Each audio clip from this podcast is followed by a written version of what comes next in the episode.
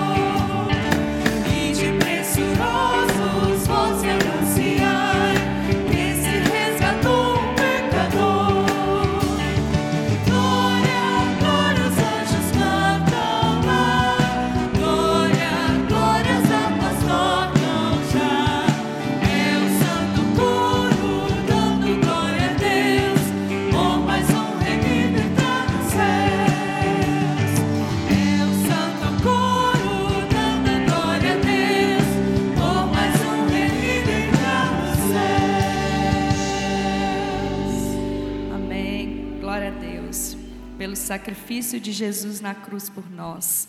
Nós podemos ter esse livre acesso ao nosso Pai.